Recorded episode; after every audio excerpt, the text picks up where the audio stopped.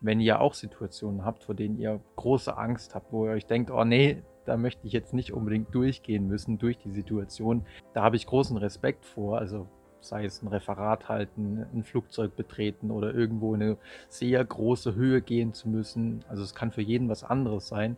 Dann könnten die Ergebnisse aus der folgenden Studie sehr interessant für euch sein.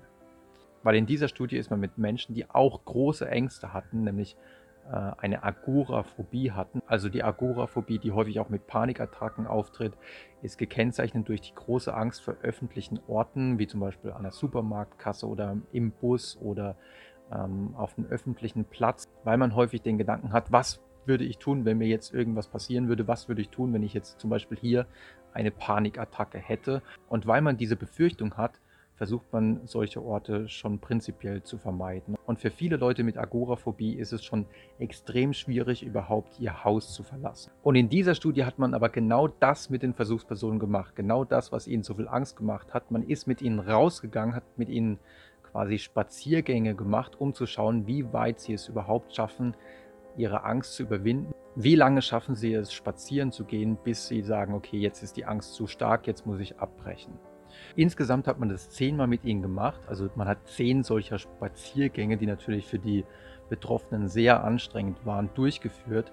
Und der einzige, aber sehr entscheidende Unterschied zwischen den Gruppen war, dass man der einen Gruppe gesagt hat, das Ganze dient nur zur Diagnostik. Also man möchte nur herausfinden, wie groß die Angst der betroffenen Person ist. Der anderen Gruppe hat man aber gesagt, das Ganze, diese zehn Spaziergänge waren schon die Therapie also man hat ihnen gesagt, ja, wir machen hier eine Konfrontationstherapie mit dir und wir machen zehn solcher Spaziergänge und später schauen wir, in wie, wie stark die Angst bei dir nachgelassen hat durch diese Konfrontationen.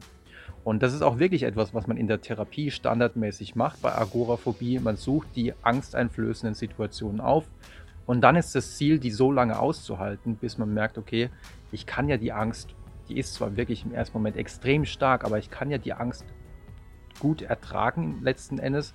Und zum anderen geht die Angst irgendwann auch deutlich zurück. Denn schon allein rein physiologisch ist es kaum möglich, über einen sehr langen Zeitraum extremste Angst zu haben, weil irgendwann gehen dem Körper ja ganz einfach auch die Angsthormone aus. Die Ergebnisse dieses Experiments waren wirklich sehr spannend, denn zum einen ließ sich beobachten im Vergleich zu einer unbehandelten Kontrollgruppe, waren die beiden Gruppen, mit denen man zehnmal das Haus verlassen hatte, hatten die Versuchspersonen später deutlich weniger Angst. Das heißt, Konfrontation, sich also in die Angst einflößende Situation zu begeben, ist effektiv, ganz egal, ob man sagt, ja, das ist jetzt nur zur Diagnostik oder ob man sagt, ähm, ja, das ist jetzt schon die Therapie. Wenn man jedoch diese beiden aktiven Gruppen nochmal miteinander verglich und schaute, komm, wir machen jetzt nochmal einen abschließenden Test und schauen einfach mal, wie weit ihr diesmal kommt. Und da zeigte sich dann, dass diejenigen, denen man gesagt hatte, das Ganze war schon eine Art Therapie, dass die ihre Spaziergänge um mehr als das Doppelte verlängern konnten. Wie die Versuchspersonen, denen man gesagt hatte, das dient alles nur zur Diagnostik. Das heißt, wenn wir uns im Alltag unseren Ängsten stellen, wenn wir uns in Situationen begeben, vor denen wir großen Respekt haben, dann kann es sehr sinnvoll sein, das Ganze schon als eine Art Therapie zu sehen. Also, also, zum Beispiel ein schwieriges Telefonat oder ein Referat als eine Art Entwicklungsprozess zu sehen, was uns in Zukunft helfen wird, zukünftige Telefonate, Referate oder wenn es jetzt zum Beispiel um Flugangst geht, zukünftige Flüge besser bewältigen zu können. Denn diese Art von Wachstumsmindset das zeigen ja auch die Ergebnisse dieser Studie, hilft sehr stark dabei, auch in Zukunft wirklich deutlich weniger Angst zu haben. Das soll es für heute gewesen sein. Ich hoffe, ihr fandet es interessant und wenn ihr wollt, sehen wir uns beim nächsten Mal wieder.